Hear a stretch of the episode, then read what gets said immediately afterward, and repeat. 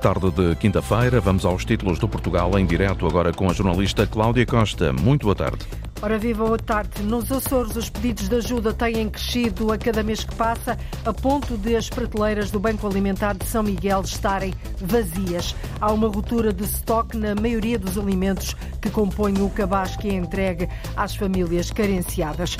No Portugal em Direto, hoje vamos debater a proposta da Associação Empresarial do Minho, que defende a fusão das três comunidades intermunicipais da região por entender que a divisão atual apenas favorece o centralismo e o desperdício de oportunidades e de fundos comunitários. A ideia vai ser apresentada ao Ministro da Economia. Nós fomos ouvir os presidentes das CIM e vamos debater o tema em estúdio com o autor da ideia, o líder da Associação Empresarial do Minho, Ricardo Costa.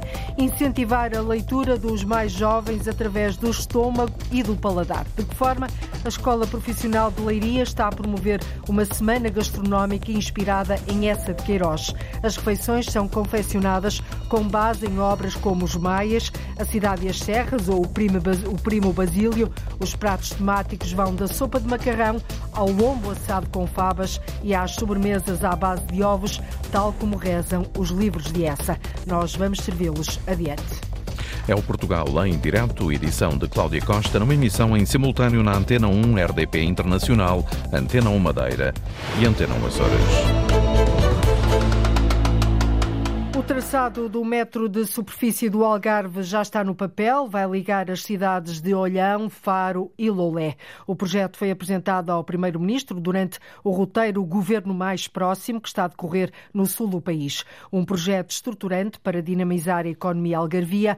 O metro ligeiro vai ser importante para o turismo da região, mas essencialmente para beneficiar quem lá mora, ou seja, 185 mil pessoas, Marentunes. Para já só existe mesmo um estudo prévio, mas a futura linha de metro ligeiro entre Olhão, Faro e Lolé já tem um desenho do que vai ser a sua extensão. 38 quilómetros, 24 paragens, uma linha para servir 185 mil residentes nestes três conselhos, quase 40% da população algarvia. A linha vai passar por três estações ferroviárias, Parque das Cidades, Bom João e Olhão, e servir vários equipamentos e serviços que são fundamentais, como o Aeroporto Internacional Gago Coutinho, onde desembarcam 9 milhões de passageiros por ano e trabalham 5 mil mil pessoas, ou o Polo de Gambelas da Universidade do Algarve, também com 5 mil estudantes. No futuro, vai servir também o Hospital Central do Algarve a construir no Parque das Cidades toda uma área de uh, importante significado para o sul do país. É o maior conglomerado urbano a sul do Tejo. António Costa, uh, o Primeiro-Ministro, diz que é uma infraestrutura fundamental para diversificar a base económica desta região. Para quem é turista, o aeroporto é seguramente mais importante. Mas para quem é residente, a linha do Metrobus é seguramente muito mais importante. No momento em que estão a fazer todos os esforços para terminar a tempo e horas o Portugal 2020.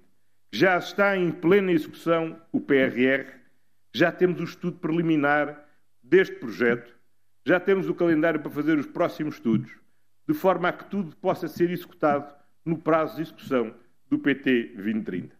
E é isso que estamos aqui a fazer é começar essa obra, que é uma obra que será efetivamente estruturante para a diversificação da base económica do Algarve e todos estes territórios. A CCDR do Algarve foi a entidade que desenvolveu o estudo sobre este metro uh, ligeiro, Metrobus no eixo Lolé, Faro e Olhão. O presidente da Comissão de Coordenação da Região do Algarve, José Plenário, sublinhou na apresentação uh, deste estudo prévio que se trata de um projeto que é importante também para o aproveitamento dos fundos comunitários do Portugal 2030. Procurando, a partir da linha Caminho de Ferro, criar aqui um sistema inovador, Metrobus, flexível, uh, que possa fazer, criar, consolidar espaço nesta bacia de emprego que representam estes três municípios, Lolé, Faro, Olhão, uh, procurando melhorar as ligações ao aeroporto e à universidade, mas, sobretudo, procurando melhorar as ligações entre estas três cidades. Porque também a sul do Tejo nós não temos nenhum conglomerado urbano com esta dimensão crítica. Agora vão seguir-se outros estudos, nomeadamente o da viabilidade económica deste Metrobus. Olhão, Faro, Lolé. Anúncio feito durante a edição do Governo Mais Próximo, que durante dois dias trouxe o executivo de António Costa ao Algarve. E de acordo com este estudo prévio, poderão ser feitas cerca de 40 mil viagens por dia. Numa primeira fase, o metro de superfície vai assim ligar então as cidades de Olhão, Faro e Lolé. Mais adiante, a linha pode vir a estender-se a Albufeira e à Fuzeta. Prateleiras vazias. Nos Açores, o Banco Alimentar de São Miguel está com uma ruptura de estoque da maioria dos alimentos que compõem o cabaz que é entregue às famílias carenciadas. Os pedidos de ajuda têm crescido de mês para mês, Luísa Couto. Desde o Natal que os pedidos de apoio ao Banco Alimentar de São Miguel não param de aumentar. A campanha de Natal uh, que foi razoável, 30 toneladas, esgotou-se muito, muito rapidamente. Na verdade, deu para um mês e meio. Essa é também uma das razões de, de, vermos esta situação no armazém como está, não é? Um armazém com muito pouco para tantas necessidades. Luísa César, presidente do Banco Alimentar, garante que já tem em ruptura 10 dos 15 produtos básicos do cabaz entregue às famílias e os restantes 5 seguem pelo mesmo caminho. No Natal tivemos uh, 712 famílias apoiadas. Em janeiro também ultrapassou uh, os 600. Portanto, são números muito altos para o Banco Alimentar sozinho, com os seus meios e com os seus donativos, conseguirem socorrer. Ontem já chegaram algumas compras que o Banco Alimentar teve de fazer, mas a situação está muito longe de ficar resolvida. Nós estamos a verificar uma subida de preço na hora dos 25%. Portanto, também eh, os nossos donativos estão a dar para comprar menos. Mas pronto, hoje já entraram, temos agora muitas faturas para pagar, mas eu tenho a certeza que com a convergência e com o espírito de solidariedade que havemos de mais uma vez ultrapassar esta crise. Só para se ter uma ideia, para apoiar 550 famílias num mês, o Banco Alimentar precisa de 20 toneladas de alimentos. Foi feito um apelo a empresas e a entidades oficiais. A Câmara de Ponta Delgada já se terá comprometido a apoiar a instituição, que espera também contar com a ajuda do Governo Regional.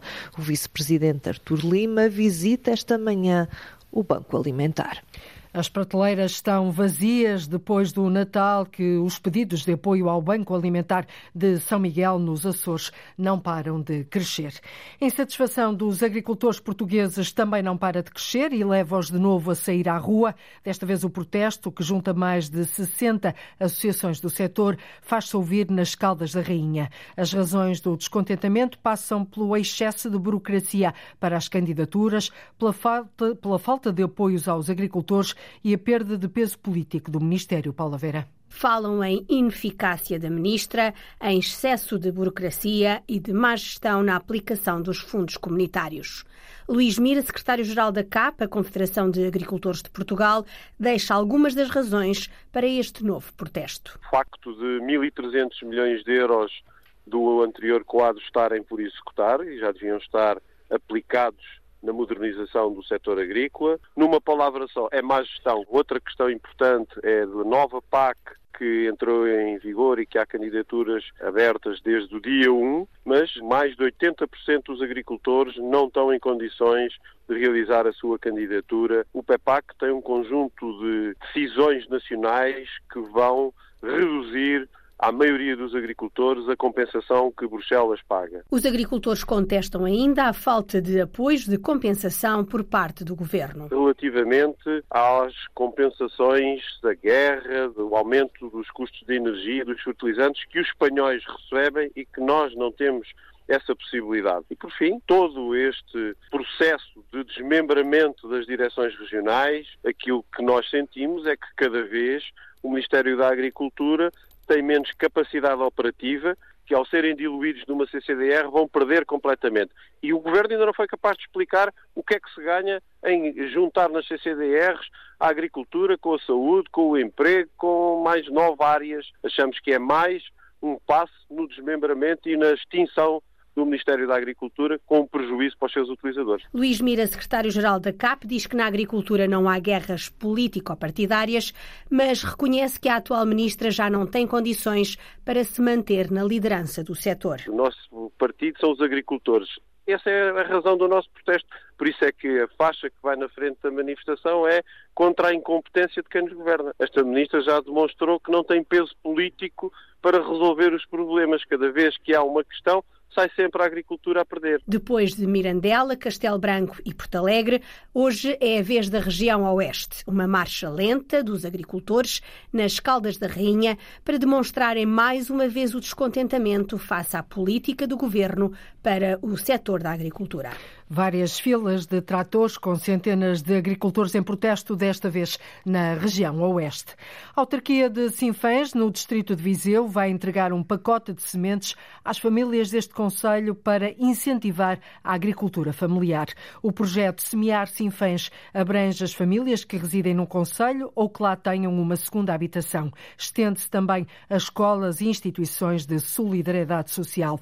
Do cabaz fazem parte produtos agrícolas como a batata, a cenoura, a alface, o pimento, ou seja, alimentos que habitualmente as famílias põem na mesa. O presidente da Câmara, Armando Mourisco, ouvido pela Antena 1, diz que a ideia é apoiar o orçamento familiar, já que as famílias evitam comprar produtos alimentares. Além disso, o programa Semear Sinfãs torna o território mais ativo promover a ocupação dos terrenos não cultivados e diminuir por essa forma também o risco de incêndios. Depois, com esta crise que passamos, com esta inflação, que teima em não nos deixar também poder contribuir eh, para o, orçamento familiar e naturalmente para uma alimentação uh, equilibrada.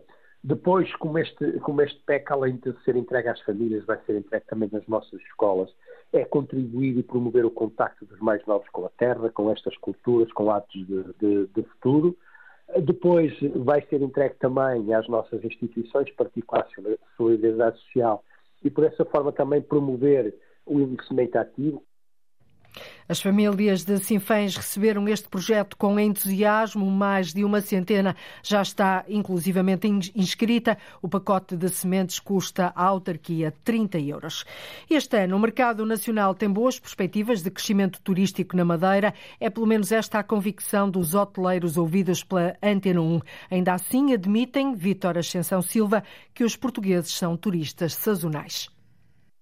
2022 foi um bom ano para a hotelaria na região, mas 2023 será melhor. É a crença dos hoteleiros da região, como Jordão Freitas, diretor do Grupo Cardoso, que apesar do número recorde de 520 mil visitantes nacionais, acredita que este número pode ser superado. As perspectivas são muito animadoras, o início do ano começou muito bem, tudo o que já hum, temos em, em sistema de reservas confirmadas para este ano é muito bom, portanto, não estamos a ter eh, cancelamentos praticamente, há muita procura, continuamos a ter muitos operadores a querer estar na Madeira e o, nós vemos, o Grupo Cardoso vê uh, o 2023 como provavelmente o melhor ano de sempre. Um aumento na procura acaba por inflacionar os preços. Ainda assim, Sérgio Costa, diretor de operações do Grupo For Views, diz que o destino Madeira continua competitivo. Eu acho que a Madeira continua a ser um destino competitivo para o mercado nacional, apesar dos aumentos que nós temos feito a nível de preços devido à procura que temos tido, temos por naturalidade, com esta procura, aumentado bastante os preços, mas ainda continua a ser um mercado apetecível e competitivo. António Trindade, administrador do grupo Porto Bay, tem boas perspectivas para o número de visitantes nacionais na região, embora o mercado português seja sazonal. O mercado português é um excelente mercado, mas é um mercado com alguma propensão para sazonalidade. E a maneira como se apresenta aqui, numa perspectiva de, de oferta bem distribuída ao longo do ano, tem que, evidentemente, a par do mercado nacional, ir buscar outros mercados. As perspectivas dos hoteleiros para 2023, depois de no ano passado ter sido atingido o número recorde de visitantes nacionais, 520 mil. Este ano o mercado nacional tem assim boas perspectivas de crescimento turístico na Madeira.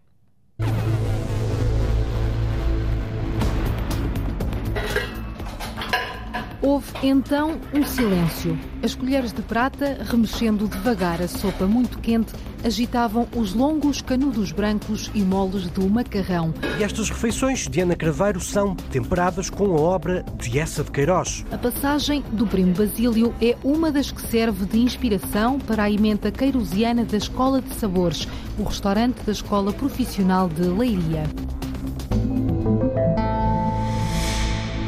Adiante, já vamos provar estes pratos inspirados nas obras de Essa de Queiroz. A Associação Empresarial do Minho vai defender, junto do Ministro da Economia, a fusão das três comunidades intermunicipais da região. O presidente desta entidade entende que a divisão atual apenas favorece o centralismo, que de resto tem ditado o desperdício de verbas e oportunidades pela assimétrica distribuição de fundos. Mas o que pensam as comunidades intermunicipais sobre isso? Ora, acima do AVE, acima do Cabo, dia do Alto Minho, primeiro querem analisar a proposta, ouvir os argumentos, antes de avançarem com, com o que quer que seja, Ana Gonçalves. Ainda não há posições definidas sobre a proposta da Associação Empresarial do Minho de fusão das três comunidades intermunicipais que existem nos distritos de Braga e Viana do Castelo. Por exemplo, Domingos Bragança, presidente da CIM do AVE e autarca de Guimarães, quer primeiro ouvir os argumentos, mas lá vai dizendo que a permanência do Conselho Vimaranense na comunidade intermunicipal do AVE tem sido positiva. E eu podia dar-lhe uma resposta já, mas eu prefiro ouvir. Pode haver argumentos que que, que possam ser argumentos fortes. Não é? Guimarães tem estado bem com as comunidades intermunicipais. É, é só uma explicação, é por isso que eu digo que os argumentos têm que ser fortes. E Domingos Bragança refere ainda que com a reorganização administrativa, as políticas de desenvolvimento são mais articuladas com a região. A reorganização administrativa tem beneficiado Guimarães. Ao ter sub-regiões, e na sub-região Guimarães lidera, obviamente. As políticas de desenvolvimento de Guimarães eh, são muito mais dialogadas e muito mais com as outras sub-regiões e com a região. Tenho a dizer, quando havia distrito não era assim.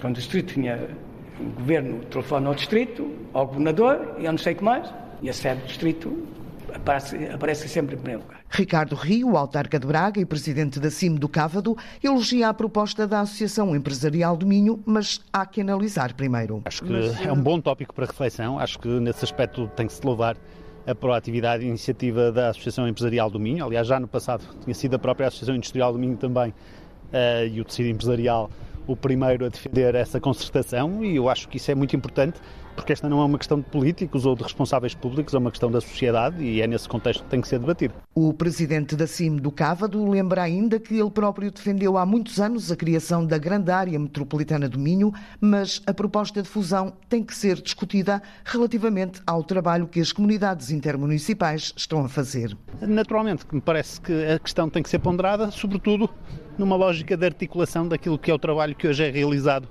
pelas CIMs. Infelizmente, nós vemos por todo o país exemplos de CIMs que não funcionam. O caso da CIM do Capa, da que eu estou mais diretamente ligado, é um bom exemplo de funcionamento de uma CIM e acho que, sem prejuízo de ser necessário um estreitar de laços entre as CIMs e as câmaras municipais que aí estão presentes em algumas áreas-chave, poderá não passar totalmente pela fusão das três estruturas no atual cenário. Quem não se quer pronunciar para já sobre o assunto é o presidente da Comunidade Intermunicipal do Alto Minho, Manuel Batista, que é também o autarca de Melgaço, prefere esperar por uma reunião entre todos para discutirem os argumentos pró e contra. Ora, connosco está precisamente o presidente da Associação Empresarial do Minho, Ricardo Costa, o defensor da fusão das três comunidades intermunicipais da região. Muito boa tarde, Ricardo Costa, bem-vindo. Ouviu aqui os presidentes da SIM algo cautelosos. Primeiro querem conhecer a proposta, ouvir os seus argumentos. No seu entender, por que é que o Minho tinha mais a ganhar sob o chapéu de uma única comunidade intermunicipal? Eh, muito boa tarde e muito obrigado pelo convite para estar aqui hoje. Uh, sim, uh, percebemos esta cautela dos, dos atuais presidentes. Também sentimos que é uma proposta uh, que se calhar não estavam à espera uh, e especialmente, especialmente neste, neste timing. O que nós achamos é que há, há uma potencialidade enorme do Minho ser visto como, como um todo. Uh, os dados são, são, são um facto, os dados económicos, os dados estatísticos.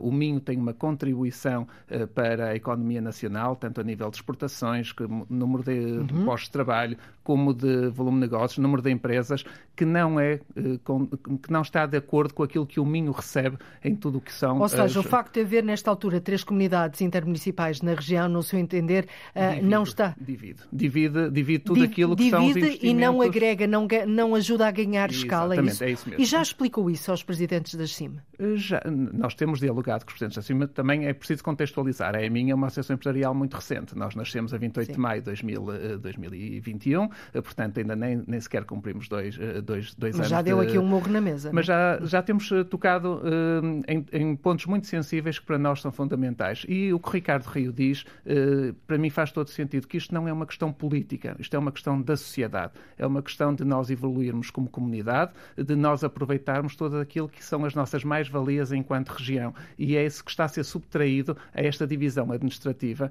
E dou-lhe só um exemplo desta uhum. questão que, que, o Ministro da Economia muito bem lançou, uh, que ele fala da Exato. locomotiva, que pode ser a locomotiva do desenvolvimento económico do país, estar aqui neste quadrilátero urbano composto pelos municípios de Braga, Ele Famalicão. disse mais, o Ministro da Economia António Costa Silva disse que transformar o quadrilátero urbano formado pelos conselhos de Barcelos, Braga, Guimarães e Vila Nova de Famalicão numa das locomotivas da economia do país deverá constituir um novo desígnio nacional. nacional. Foi atrás disso que surgiu a sua, a sua ideia? Esta, este, este desafio, estas, estas afirmações do Ministro da Economia, de facto, vieram-nos dar ainda mais ali o clique, uh, o clique para que, que algo que nós já defendíamos, porque nós somos muito pela coesão, pela união, pela agregação. Nós temos um problema em Portugal, nós temos um problema de escala. Nós temos um problema de cada um olhar sempre às suas quintinhas e não perceber o todo e a força que pode ter como um todo. Nós na EMIN temos trabalhado muito este conceito a nível empresarial, mas agora é preciso trabalhá-lo a nível das comunidades. Mas porquê que ainda não falou com os presidentes não, das, fala... das não, comunidades já, intermunicipais? Já falaram, aliás, o nosso diálogo, eles fazem parte do nosso Conselho Geral. Uhum. O nosso Conselho Geral já reuniu por duas vezes, desde, desde que a EMIN uh, existe, e este assunto tem sido debatido. Uh, e, aliás... Mas sabia destas reservas? Ricardo Rio menos, mas o, o, o Presidente da Câmara de Guimarães chegou mesmo a dizer que, um, que se tem dado bem na comunidade intermunicipal do AVE, que com a reorganização administrativa as políticas de desenvolvimento são mais articuladas com a região, é o que diz Domingos Bragança. Percebe estas cautelas? Percebo as cautelas, mas ainda ontem tive a oportunidade de almoçar com o Presidente da Câmara Municipal de Guimarães, com o Domingos Bragança, no âmbito de uma iniciativa da Ordem dos Engenheiros, eh, de visita às empresas, e eh, essas, essas declarações eh, fazem sentido pela cautela, mas o Domingos Bragança tem sido das pessoas que mais têm acolhido as iniciativas da AEMINHO e que também sei que está aberto a algo que seja bom para a região. claro que os presidentes de Câmara, em primeiro lugar, cuidam do seu conselho, Conselho. dos seus eleitores.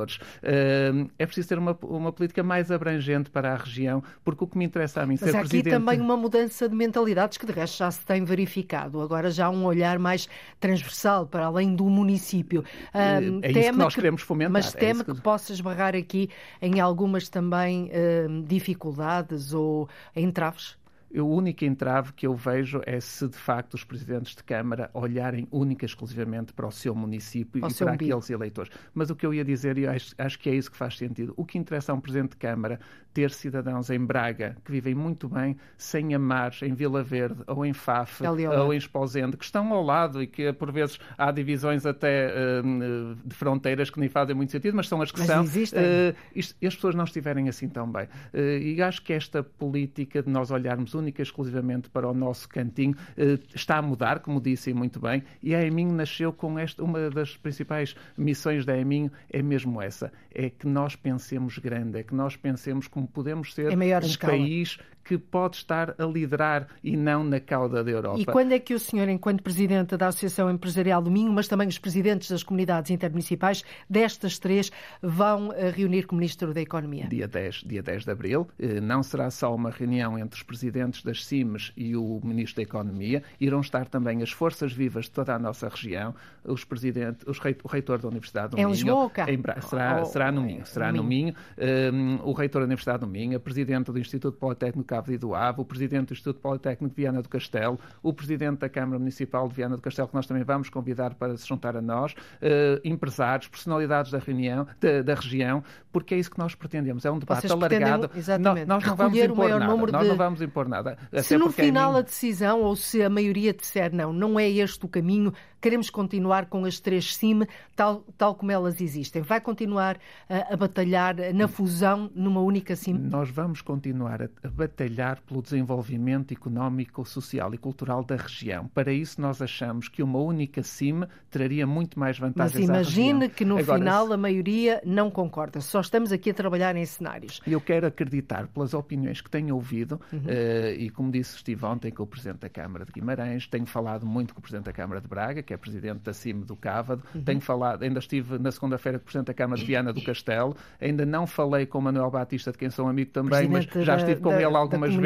vezes. Uh, eu acredito que a maioria vai estar na linha de que é preciso fazer algo.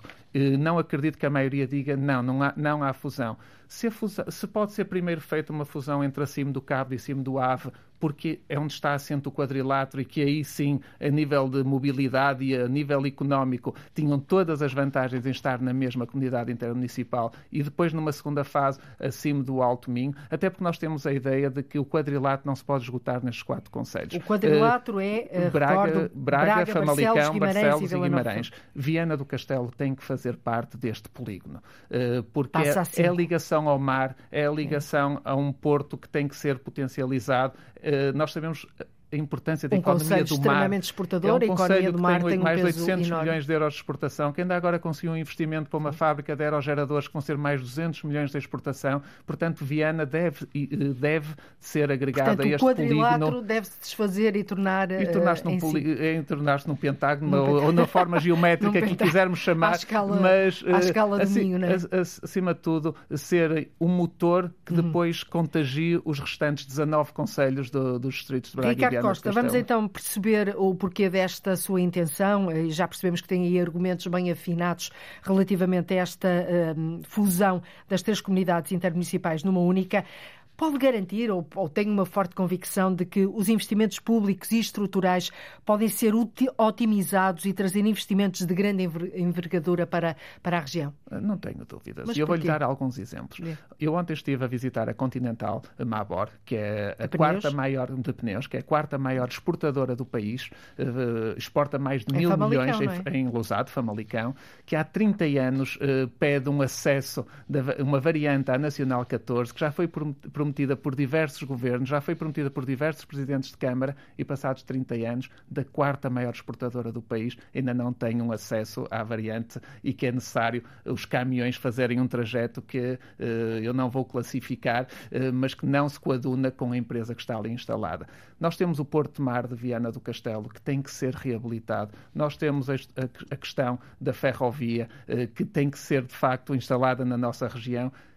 A questão é que estamos a pedir isto de uma forma dividida. Às pingas? Às pingas e de uma forma dividida. E não há um plano integrado para a região, para a mobilidade da Mas região. como sabe, ouviu aqui o Ricardo Rio dizer na, na reportagem da jornalista Ana Gonçalves que ele próprio já teve esta ideia também, não é? Pois, o certo eh, é que não avançou. O que é que o faz crer que desta vez vai avançar? Porque eu acho que nós, enquanto empresários, além de termos a missão de gerir as nossas empresas, também temos esta missão de devolver à sociedade aquilo que a sociedade e as nossas comunidades nos ajudam a ganhar enquanto empresas. E esta visão apartidária que nós temos, onde o que nós queremos é única e exclusivamente o desenvolvimento económico e social e cultural da região, faz com que não tenhamos aqueles entraves que muitas vezes os políticos, eh, pelo sistema partidário como está, como está montado, acabam por ter. E isso dá-nos uma isenção e uma autonomia, mas também nos dá alguma autoridade, porque de facto somos criadores de empregos, geradores de riqueza, eh, e os políticos acabam por perceber que os nossos interesses são únicos exclusivamente esses. E Uhum. acho que isso ajuda a desbloquear alguns entraves que o Ricardo Rio e outros presidentes de Câmara já nos disseram que existiam no passado, sejam por questões partidárias ou sejam por aquela questão de estarem a olhar única e exclusivamente para o seu Conselho. Ricardo Costa, hum, tem-se falado muito e todos os dias se fala em centralismo, num país muito centralista, muito virado para, para o, o litoral. No seu entender, esta divisão atual, quando falamos em divisão, são as tais três comunidades intermunicipais, por si só, remar cada uma para o seu lado, favorece o centralismo eh, que tem, nas suas palavras, que tem ditado o desperdício de verbas e oportunidades pela assimétrica distribuição de fundos? Claro que sim. Claro que sim. É- há uma velha expressão que diz que é dividir para reinar, não é? Eh, e eu acho que é isso que acontece muitas vezes. Quando nós temos Lisboa a ter só Lisboa mais do que 284 conselhos eh, em conjunto, isso diz, isso diz tudo. E quando nós vemos aquilo que eu disse no início, o que a região do Minho contribui para o PIB nacional versus o que recebe do Orçamento de Estado que é ou quanto? dos fundos de Qual coesão, é a contribuição do Minho? Em 15%.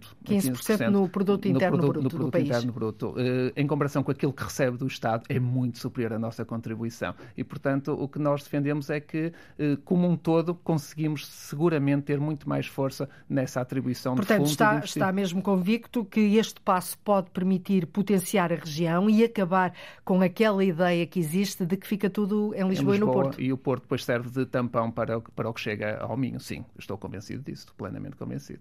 Depois de, de reunirem com o Ministro, um, o que, é, quais vão ser os passos seguintes? Eh, primeiro, como, como, como, devem perceber, é importante debater, até porque é minho, a primeira missão diz não até é impor nada. nada. Até o dia 10 de Abril, presumo que vai até continuar a fazer vamos caminho, Vamos continuar certo? a fazer caminho, como disse, estive com o Ministro da Economia esta semana, estive com o Ricardo Rios, estive com o Domingos Bragança, estive com o Presidente da Câmara de Viana do Castelo e nós vamos continuar... Esta semana? Esta hoje semana, é quinta-feira. Hoje é quinta-feira, é verdade. Foi uma semana intensa, foi uma semana intensa. Mas vamos continuar a, a, fazer caminho, até para que este, porque nós o que não queremos é que isto seja uma comissão, porque normalmente cria-se comissões quando não se quer fazer nada. Nós não, nós queremos de facto uma task force uh, que, que, chega. Também é um chavão esse. Uh, mas eu acho que tem tido mais resultados. Pelo menos agora o que nós queremos é de facto a ação. Uh, nós, como no empresários. Fundo, apela aqui a um novo modelo de cooperação. A um novo modelo de cooperação. É isto que estamos a falar. Exatamente, é isso mesmo. Porque nós, enquanto empresários, estamos habituados a agir, a tomar decisões e, portanto, não queremos também com isto passar muito tempo a debater o assunto. É importante debater, é importante ouvir as forças da região, é importante perceber aquilo que a maioria pensa e eu quero acreditar que a maioria vai estar de acordo em que exista uma cooperação maior que resulte numa fusão das três comunidades E o Minho possa ser olhado efetivamente como uma fonte de negócio e desenvolvimento, seja ela, já que eu disse, social, cultural ou económico? Exatamente. É esse o nosso grande objetivo, porque sentimos que temos todas as capacidades. Temos empresas, temos universidades, temos institutos politécnicos, temos centros de investigação, Mas falta temos dar aqui o empresários salto, não é? falta dar o salto porque grande parte da produção de riqueza do país está, aqui, está na região do Minho. Uhum. Uh, é, mesmo para finalizarmos, um, e acredita que estas três comunidades intermunicipais uh, a funcionar separadamente, como tem sido assim ao longo dos, dos últimos anos, das últimas décadas, um, têm, têm olhado mais para dentro, uh, não têm tido a coesão e a cooperação necessárias? Continuo a achar que tem existido muito o olhar de cada um dos municípios mais do que as próprias comunidades intermunicipais. E é essa mentalidade Ou seja, os municípios também... compõem uma determinada comunidade intermunicipal para, para que todos nós uh, percebamos o que é que estamos a falar. As comunidades intermunicipais são compostas por vários por municípios, vários municípios não é? E, e, depois cada um deles olha para, para o seu município. Olha mais para o seu município do que É isso para que o todo. acontece nestas três? Basta perceber, por exemplo, da questão da mobilidade uh, e falando do CAVAD, que é aquela que nós conhecemos melhor, não há um passe intermunicipal, por exemplo. É uma, é, um, é uma questão que era quase obrigatória e que ainda não existe. E, portanto, nós achamos que é preciso mudar primeiro esse mindset para depois nós termos, de facto, um Minho com muita força para, para poder ainda ajudar ao desenvolvimento também do país. Muito bem. Ricardo Costa, Presidente da Associação Empresarial do Minho, nós vamos continuar naturalmente também a acompanhar este assunto e já agendamos a reunião do dia 10 de Abril para ver os passos seguintes. Foi um gosto tê-lo aqui na Rádio Pública. Até uma próxima oportunidade. Obrigado. Muito obrigado. obrigado. Boa tarde. É um banco, mas aqui os empréstimos não existem, Isabel Cunha. Cada pessoa pode levar por dia até três livros que não tem que devolver. Não é feito qualquer registro do que sai ou do que entra no Banco do Livro. Fica na cidade do Porto. A Escola Profissional de Leiria está a promover uma semana gastronómica inspirada em essa de Queiroz. As refeições são confeccionadas com base em obras como Os Maias, A Cidade e as Serras ou O Primo, o Primo Basílio. Os organizadores deram um toque pessoal às receitas, baixaram as gorduras e o resultado promete aquecer o estômago e fazer as delícias do paladar de Ana Craveiro.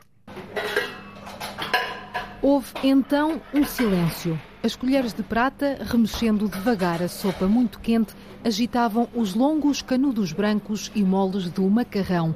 A passagem do Primo Basílio é uma das que serve de inspiração para a emenda queirosiana da Escola de Sabores, o restaurante da Escola Profissional de Leiria. Aí está, ele diz que comeu uma sopa de macarrão muito quente. Não, não está lá a descrever que a sopa tinha batata, cenoura. Nós temos que recriar mais ou menos. Mediante a época e os produtos que haviam naquela época. Os pratos temáticos são pensados em conjunto com os alunos, como explica o coordenador do curso e cozinheiro Alberto Vaz. Organizamos isto em sala, juntamente com as professoras de português. Depois, os pratos. Fomos buscar as várias obras, mencionamos os pratos mediante o que a obra diz, mas depois também lançamos aqui uh, uh, o desafio, sermos um bocadinho criativos baixar um bocadinho as gorduras, que é aquilo que nós fazemos. Sendo escola, temos muito cuidado com isso. Por exemplo, a sopa de hoje é uma sopa quente de macarrão. Naquela altura, eh, estando ligado ao mundo rural, as sopas quentes de macarrão eram sopas fortes, de certeza tinham muitos legumes, feijão e até carne, não é? Mas como temos o lombo assado com as favas, nós hoje estamos a dar uma sopa quente de macarrão de peixe. As sobremesas, pelo que está mencionado nas obras, andam sempre muito, muito à volta dos ovos. Uma emenda inspirada em livros, mas que serve também como incentivo à leitura. O grande objetivo aqui é nós também eh, tentar eh, motivar os miúdos para lerem. Os miúdos cada vez leem menos. As novas tecnologias são muito boas, em algumas vertentes, mas depois também levam a que os miúdos, eles até têm medo de cheirar os livros. Né? Eu, às vezes tenho trabalhos que obrigam a ser pesquisa bibliográfica e eles não sabem, não sabem abrir um livro. A semana gastronómica dedicada a essa de Queiroz termina amanhã. Atenção, então seis pessoas, seis alunos. Incentivar a leitura dos mais jovens através da gastronomia, essa de Queiroz, da secretária para a mesa. É um dos locais mais visitados na Ilha da Madeira, o Miradouro do Cabo Girão, situado no Conselho de Câmara de Lobos, a quase 600 metros de altura, vai passar a ser pago por não residentes. A partir da próxima segunda-feira, a entrada para os adultos passa a custar 2 euros. Ora, o jornalista Pedro Filipe Costa foi perceber o que pensam os visitantes em relação ao pagamento e ao valor. É um dos miradores mais visitados da região. Os turistas não se opõem ao pagamento de 2 euros, tendo em conta a qualidade do local. É o caso de Nuno Fadigas e Joana Valença, que vêm de Viana do Castelo. Se isso for necessário para garantir as condições de segurança do local e para tudo o resto, acho que sim, acho que deve ser pago, até porque a vista merece, não é? Não é de todo descabido a partir do momento em que existem infraestruturas que uh, auxiliam uh, a vista. Everything costs money, right? O alemão Philip concorda com os 2 euros, desde que o dinheiro seja usado para manter o local limpo e seguro. Na Alemanha, as entradas custam entre 2 e 5 euros. Também a alemã Maspita ficou surpreendida com as entradas gratuitas. Além do Cabo Geirão, o guia de turismo Lino Rodrigues defende também o pagamento nas levadas e no pico do Arieiro e Renato Rodrigues dá o exemplo do que se passa na Europa. Eu acho bem, eu acho que é uma coisa bem feita. Portanto, justifica-se este pagamento? Sim, sim, totalmente. Totalmente. E as levadas também deviam de ser pagas. Os 25 fondos, a Baía da Abra e também o Pico do Arieiro. Aqui na Madeira há muitas coisas que não se paga. Quer ver, férias, 2 euros é barato. Vai a certos sítios à Europa, paga 5, 10, 15 euros, 20 euros e isso é caro. Tem outras pessoas que estão contra, mas eu estou a favor. Enquanto os turistas vão visitar o Cabo Girão, Emanuel Silva, que também é guia, rejeita a cobrança. Eu acho que isto é um tiro nos pés, mas pronto, mas acham que está bem, está bem. Na minha opinião, não acho bem que seja pago, porque isto também não é nenhuma Torre Eiffel. Entre os turistas portugueses, Manuel Rodrigues de Elvas diz que a carga fiscal já é elevada e Maria Giselda, da Venezuela, aponta a limpeza do local. Eu sou contra pagar porque nós já pagamos tantos impostos, mas pronto. Eu acho, me parece muito bem. E assim também a pessoa mantém as coisas mais limpas. Com as entradas pagas no Cabo Girão, o governo arrecada mais de meio milhão de euros por ano. O fim das vistas gratuitas dá lugar ao princípio do utilizador pagador. Este valor vai ser aplicado na manutenção do espaço. O Cabo Girão, com 580 metros de altura, é o promontório mais alto da Europa. Dali é possível apreciar o mar, as montanhas, a Câmara de Lobos e o Funchal. Na cidade do Porto há um banco do livro onde a palavra partilha assume por inteiro o significado. Qualquer pessoa pode levar para casa por dia até três livros, sem qualquer obrigação de ter que os devolver.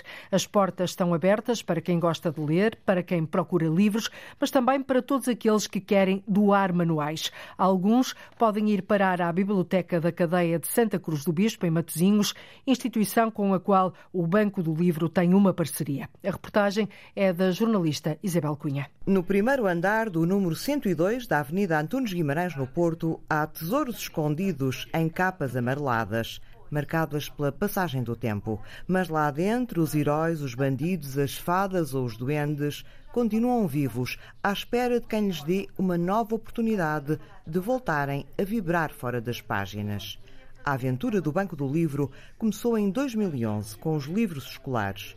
Agora que o Estado oferece os manuais e a procura passou a ser residual, Henrique Trigueiros da Cunha começou a preencher as estantes com romances e livros técnicos. Em termos de estoque, podemos seguramente chegar às muitas centenas, às largas centenas de livros, seja para crianças, seja para adultos, seja livros antigos, livros modernos, romances, aventuras, policiais, para todos os gostos, livros eh, de informática, livros de universidade. Acho que vale mesmo a pena, vale a pena a visita. Cada pessoa pode levar por dia até três livros que não tem que devolver não é feito qualquer registro do que sai ou do que entra no banco do livro. Quase que pelo próprio pé, arrumam-se de forma algo desorganizada nas estantes. É todo um baú de tesouro eh, pronto a ser explorado, pronto a ser, eh, a ser descoberto.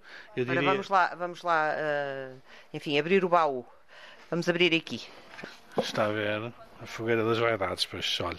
Isabel, eh, acaba de descobrir um tesouro, um livro que, pelo seu porte e pela sua encadernação, deve ser um livro caro. É, esta é a mesma parte mais bonita do Banco do Livro. É de certeza que qualquer pessoa que nos visite, goste mais ou goste menos de livros, encontrará aqui um livro que lhes assenta bem. Maria do Carmo, professora, é uma frequentadora assídua do Banco do Livro, onde a palavra partilha assume real significado. Tento também trazer alguns livros, aqueles livros que já se foram lendo. Hoje descobri um livro eh, relacionado com a minha área, que é a música. E é com facilidade que estes livros ganham asas. Semanalmente segue uma encomenda para a cadeia de Santa Cruz do Bispo em Matosinhos, um projeto dinamizado por Mariana Craveiro, aluna do terceiro ano do curso de Psicologia da Universidade Católica do Porto. Todas as semanas, eu e as outras duas voluntárias do meu grupo vimos aqui ao Banco Livre procurar o que nos surgir entregamos-los ao grupo que depois eh, pode só guardar o nome porque tem que ser entregues à bibliotecária, à responsável da biblioteca e a partir do dia seguinte à entrada dos livros podem levantá-los na biblioteca e não só o grupo de reclusos que está comigo, mas todos os reclusos beneficiam desta parceria. Não vejo nenhum melhor destino do que esse alimentar permanente de um projeto como o vosso, que eu desejo que, eh, que funcione para além de vocês, para além de vós.